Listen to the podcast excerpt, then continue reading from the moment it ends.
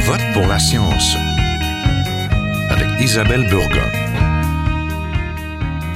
Bonjour à vous, nous sommes extrêmement chanceux au Québec et plus largement au Canada car nous disposons d'une abondante eau potable, peu chère et accessible à la grande majorité d'entre nous. Je ne parle pas évidemment des communautés des Premières Nations dont certaines souffrent d'un manque d'accès à l'eau.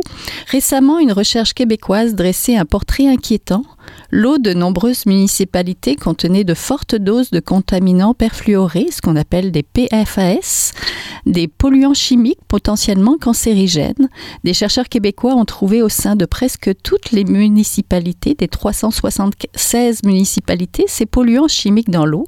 Pour certaines villes québécoises, les doses sont particulièrement préoccupantes. Il s'agit de Saint-Donat dans la Nodière, la baie au Saguenay, Lac-Saint-Jean ou encore Val-d'Or en Abitibi.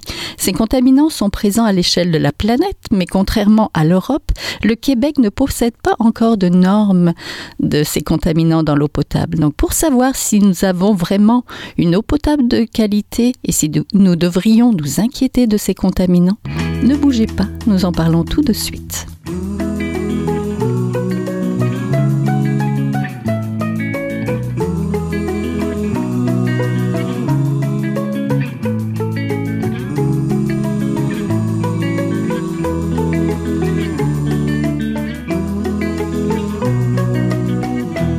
À Je vote pour la science, cette semaine, nous nous intéressons à notre eau potable et aux contaminants perfluorés, ces contaminants chimiques que l'on qualifie parfois d'éternels, qui se retrouvent dans l'eau de nombreuses municipalités et parfois en forte concentration. Devrions-nous nous en inquiéter? On en discute avec Sébastien Sauvé, professeur titulaire en chimie environnementale à l'Université de Montréal. Vous, vous travaillez sur l'analyse, le devenir environnemental et l'impact des contaminants émergents. C'est bien ça? Absolument. Bonjour. Bonjour, oui. On retrouve de nombreuses substances et de nombreux groupes appartenant à la classe des contaminants perfluorés. Ils sont généralement peu étudiés et présentent des propriétés différentes. Professeur Sauvé, pouvez-vous nous les présenter? Ben, c'est un des défis de, la famille des PFAS là, ou les PFAS, selon notre préférence, euh, c'est la, complexité de la famille.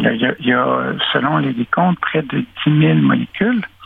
Euh, donc, il y en a quand même un nombre un peu plus restreint qu'on arrive à mesurer, puis dont on fait les suivis, dont deux principales, PFOA, PFOS, euh, qui sont vraiment à la base du Teflon, puis de toutes sortes de produits, Scotch Guard, de produits qu'on utilise pour la plupart du temps, repousser l'eau, la graisse, les saletés. Donc, malheureusement, c'est des produits qu'on a mis partout, qu'on utilise dans notre quotidien, parce que jusqu'à récemment, on pensait que c'était pas très toxique.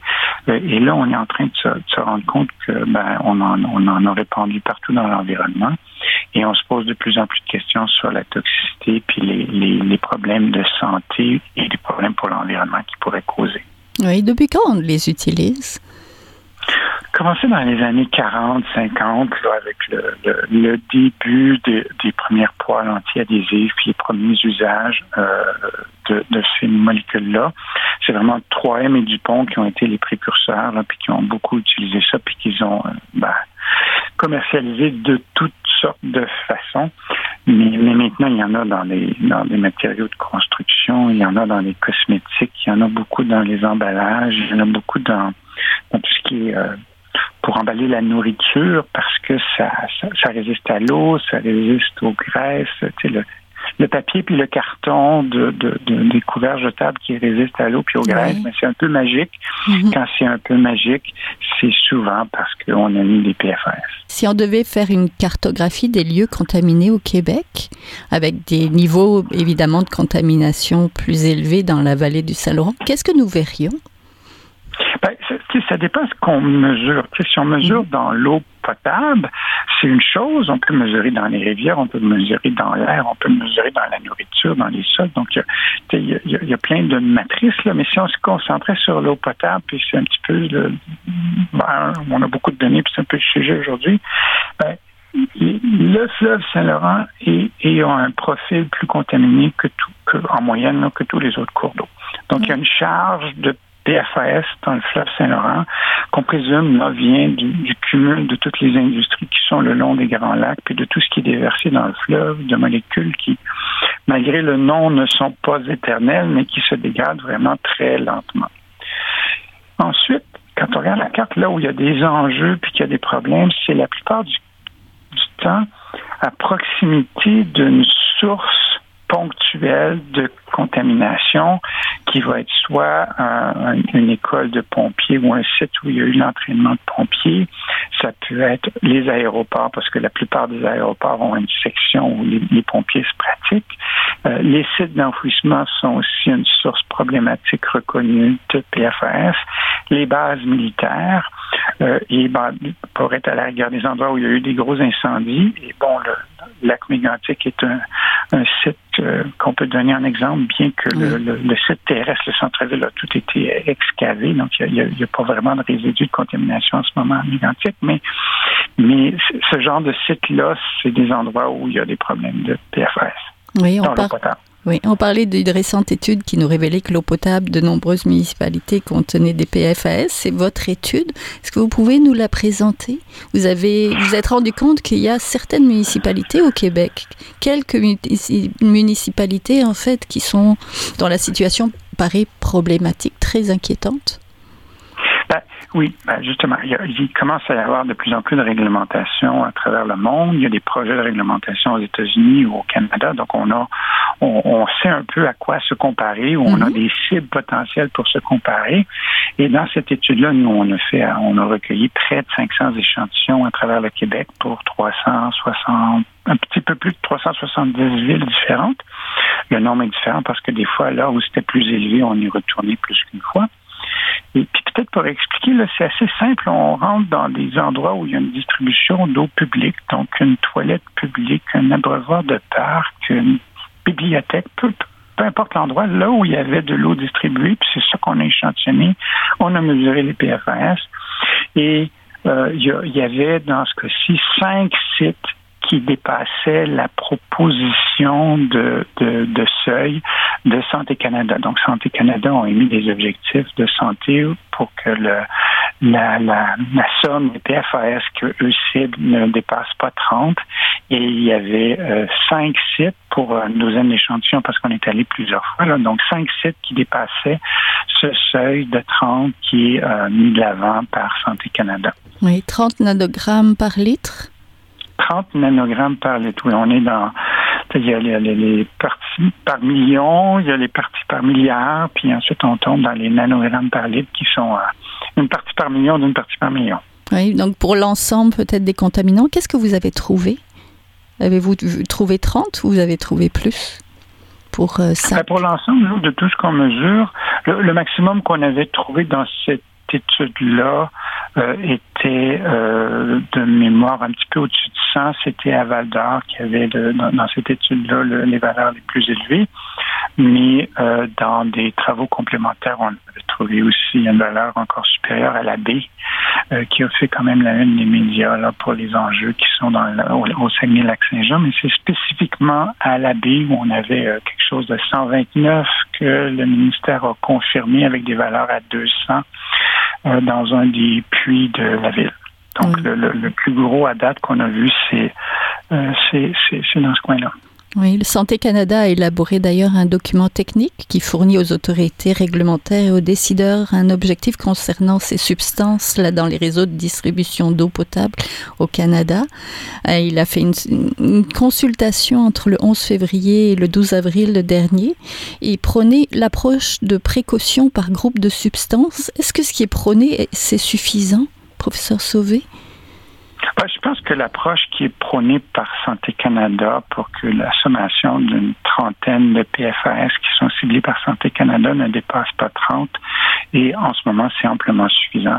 Si, si euh, on, on, se fie à ça, d'après moi, c'est amplement suffisant parce que un des enjeux, c'est qu'il y en a aussi beaucoup dans la nourriture. Donc, il y a beaucoup de PFAS à l'épicerie, dans ce qu'on mange qui n'est pas encore très bien documenté. On n'a pas beaucoup d'informations.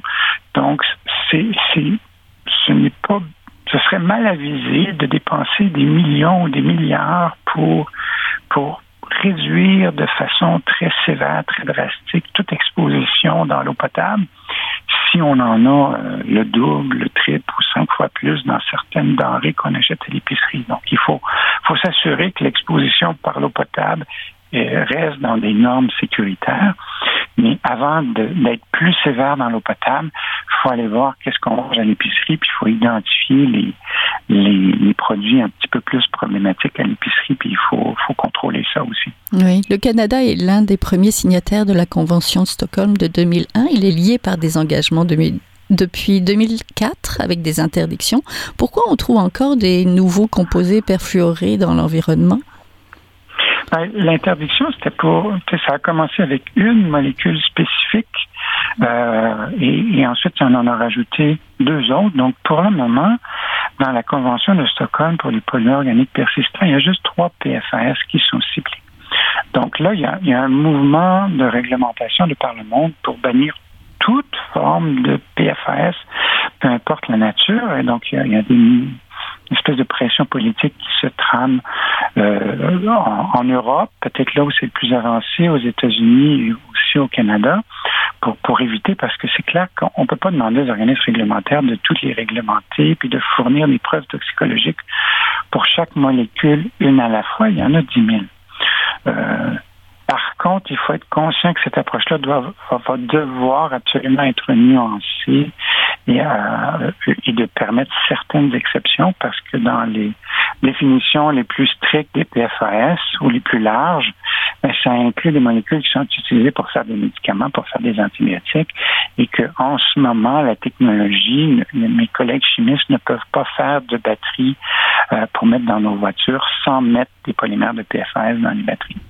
Donc, on, ne veut pas non plus stopper l'électrification des transports. Donc, il faut juste s'assurer que, que les usines qui produisent les PFAS pour mettre dans nos batteries le font sans qu'ils dispersent quoi que ce soit dans l'environnement mhm. et que les usines de batteries qui vont faire les batteries euh, s'assurent d'avoir aucune dispersion de PFAS euh, à proximité et contaminer la nappe phréatique autour de l'usine ou les cours d'eau ou l'air autour de l'usine.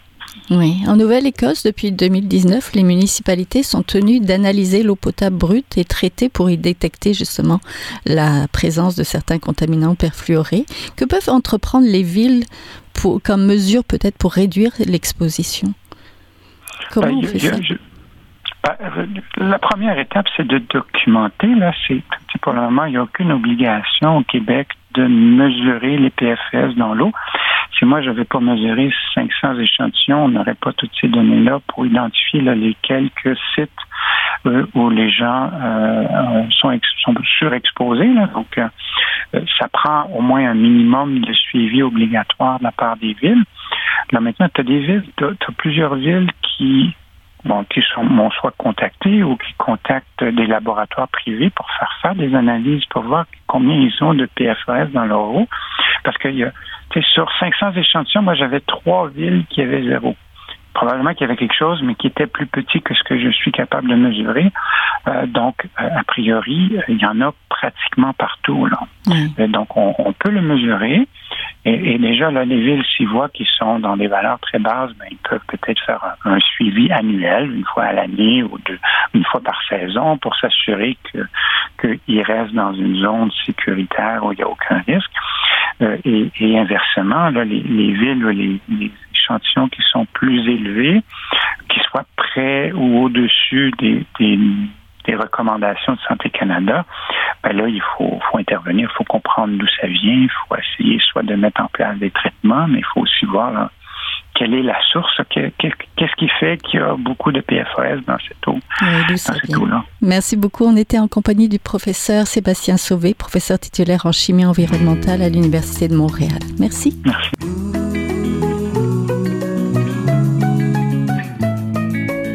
Vous êtes toujours à Je vote pour la science, là où la science rencontre la politique, une émission produite par l'agence Science Presse. Vous pouvez visiter son site internet au sciencepresse.qc.ca. Nous rejoignons maintenant Mathieu Val, conseiller scientifique spécialisé en toxicologie à l'unité Évaluation et soutien à la gestion des risques de l'Institut national de santé publique du Québec et professeur adjoint de clinique à l'École de santé publique de l'Université de Montréal. Bonjour. Bonjour. Une récente étude nous révélait que l'eau potable de nombreuses municipalités contenait des PFAS, des contaminants perfluorés d'origine chimique qui sont en fait présents partout et on en retrouve même dans le lait maternel. Comment sont-ils arrivés dans notre eau potable et quels sont les risques, Monsieur Valk alors, euh, les contaminants, les, composés perfluorés, c'est des substances euh, synthétiques, euh, donc fabriquées par, par l'homme. C'est pas, ça n'existe pas naturellement dans la nature. C'était développé depuis le début des années 40 euh, pour. Ça a toutes sortes de propriétés très utiles dans notre vie de tous les jours.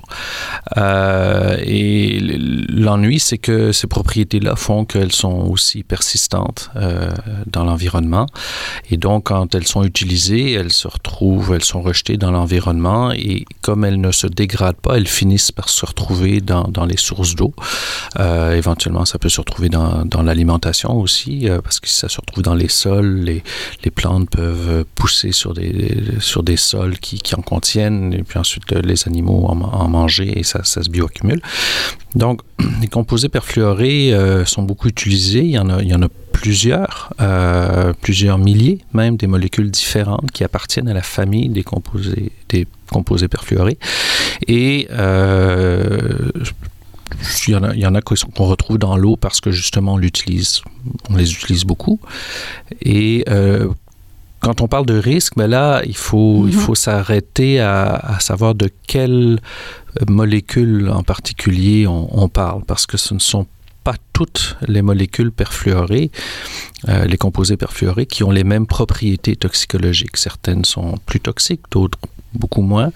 Euh, il y en a où on ne sait pas trop, parce qu'il y en a plusieurs de ces molécules qui ont été synthétisées en remplacement des anciennes molécules qui étaient connus comme étant toxiques, qui ont été bannis, le PFOS, le PFOA, des substances bannies en vertu de la Convention de Stockholm.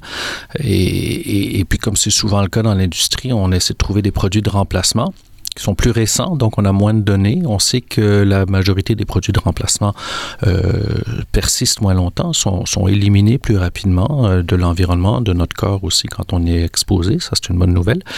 Alors, euh, c'est pour ça qu'il faut avoir une approche assez nuancée quand on, on analyse une situation dans lequel il y a des, des, composés perfluorés dans l'eau parce qu'une situation euh, dans un endroit X, c'est pas nécessairement la même que dans un, un endroit Y, dépendamment de du type de molécules qu'on retrouve dans l'eau. Oui, quand on dit éternel, donc il faudrait apporter quelques nuances. Ben, en fait, il y a certaines molécules, euh, le PFOS, PFOA, effectivement, persiste là, pendant, en termes d'années, plusieurs années dans l'environnement. Donc, c'est peut-être pas éternel, mais c'est long.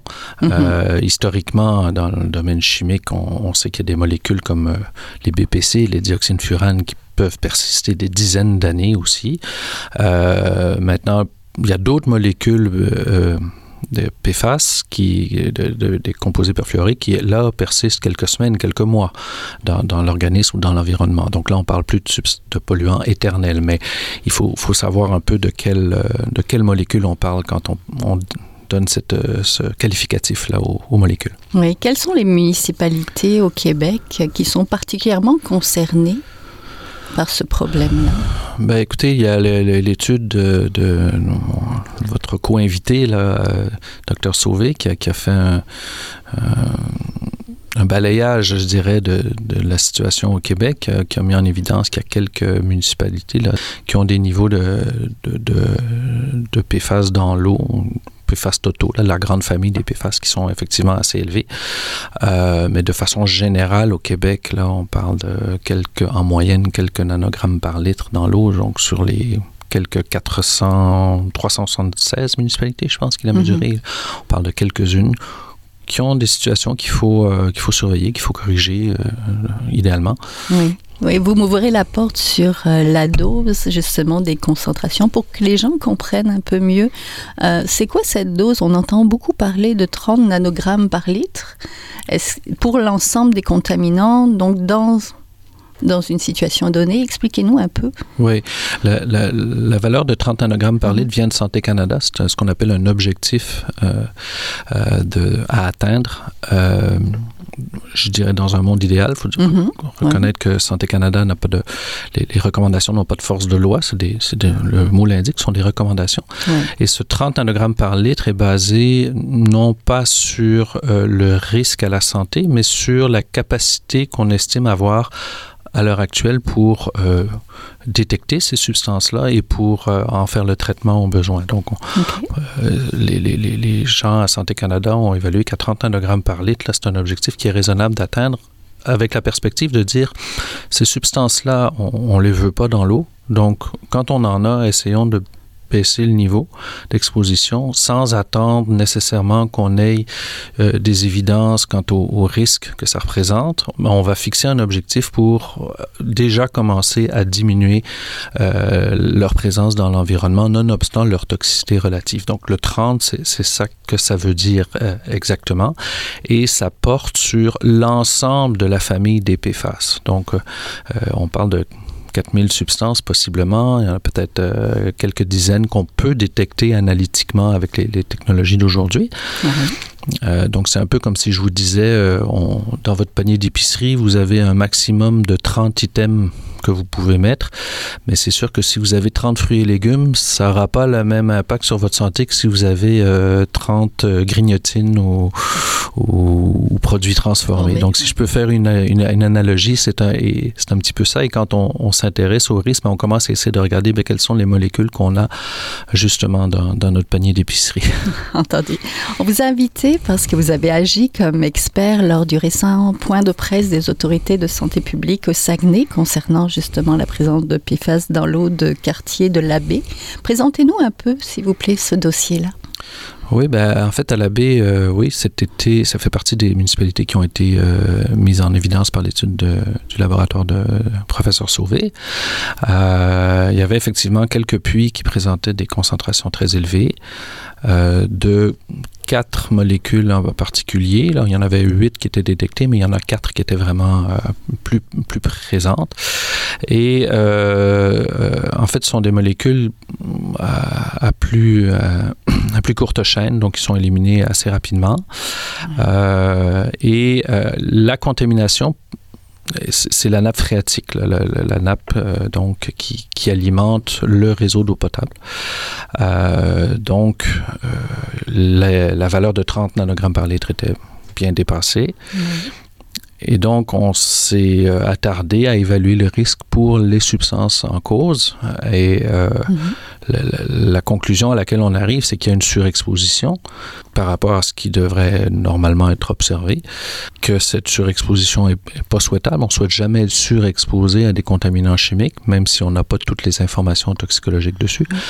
Mais par contre, l'état des connaissances actuelles sur ces substances-là ne, nous permet pas de justifier de dire, ben là, euh, il faut nécessairement arrêter de boire de l'eau. Non, il faut corriger la situation. Ce qu'on a dit, c'est corriger la situation. Mm-hmm. C'est une bonne. Puis de toute façon, la, la ville était déjà en train de prendre des mesures à ce niveau-là et la direction de santé publique avait déjà euh, estimé que c'était une, position à avoir. Donc, on est venu confirmer par une mm-hmm. analyse plus poussée ce qui était déjà en, cours comme. Euh, comme intervention. Euh, donc, on a dit, ben, la situation euh, commande d'être corrigée, mais ne soulève pas, à, notre avis, à la lumière des connaissances actuelles, euh, mhm. d'enjeux mhm. toxicologiques. Après, il faut être un peu humble puis reconnaître que ben, l'état des connaissances actuelles, ça le dit, ça peut évoluer. Mhm. Euh, est-ce que dans dix ans, le portrait, l'appréciation qu'on en ferait serait la même? Ça, peut, ça peut changer, il faut le reconnaître. Et donc, c'est pour ça qu'on dit, attendons pas d'avoir justement euh, ces données-là pour corriger la situation parce que l'exposition est élevée et corrigeons tout de suite. Comment on explique cette contamination de la nappe phréatique? Ben, euh, ce qui est, ce qui est véhiculé là-bas, c'est que c'est essentiellement, ça provient de, de, contaminants utilisés euh, à la base militaire euh, voisine. Mm-hmm. en fait, c'est des, des, des, mousses extinctrices pour des exercices d'incendie. D'incendie, hein, Et puis, ça a été mm-hmm. utilisé pendant pendant longtemps et, ça il y, aurait, eu il y aurait eu percolation, c'est ça. Euh, maintenant, moi, je suis pas hydrogéologue, donc je peux pas en parler beaucoup plus que ça, mais c'est ce qui est, qui est évoqué là comme, comme cause. Les molécules qui sont les plus problématiques au niveau de l'environnement, c'est quoi? On parle beaucoup de, ben, en fait, les molécules qui sont interdites maintenant, c'est le, le PFOS et PFOA, euh, dont l'acide perfluorosulfonique et octanoïque. Puis ce sont des molécules qui persistent très longtemps, qui ont été mhm. associées euh, à, certains types de cancers, cancer du rein, qui ont été associées à des, des, troubles du développement euh, de l'enfant le, à naître, donc le, mm-hmm. bébé qui prend pas assez de poids.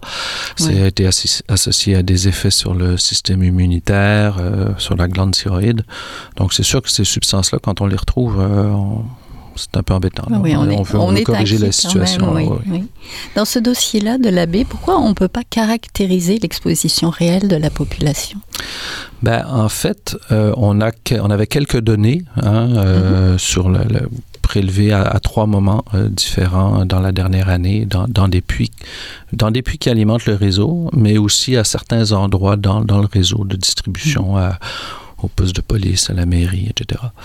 Et, en fait, ce qui est difficile, c'est que euh, on n'a pas l'information sur euh, quelle proportion du réseau est alimenté par chacun des puits qui sont présents. Il y a quatre puits qui sont en activité. Il y en a deux qui présentent des niveaux d'exposition élevés. Et donc, on a des données sur ce qu'il y a dans les puits un peu plus. On a quelques données sur ce qu'il y a dans le réseau, mais on ne sait pas quelle proportion d'eau est fournie par le puits 1, par le puits 2, par le puits 3. Puis en plus, il semble que ça change dans le temps et qu'en fonction de où les gens, les habitations se retrouvent sur le réseau, que ça change. Alors, on ne peut pas faire une moyenne de ce qu'on retrouve dans les puits pour dire c'est à peu près à ça que les gens sont exposés. Donc, euh, alors, ça, rend, ça complique la chose. Mais ce qu'on a fait, c'est dans cette situation-là, on a présumé, en étant très prudent, que c'était la concentration maximale qui avait été mesurée dans les puits, qui pouvait se retrouver dans la, dans, dans l'eau que la population boit. Oui, donc c'est un dossier à suivre. Donc merci beaucoup. On était en compagnie de Mathieu Val, conseiller scientifique spécialisé donc en toxicologie à l'unité d'évaluation et soutien à la gestion des risques de l'Institut national de santé publique du Québec. Merci. Merci à vous.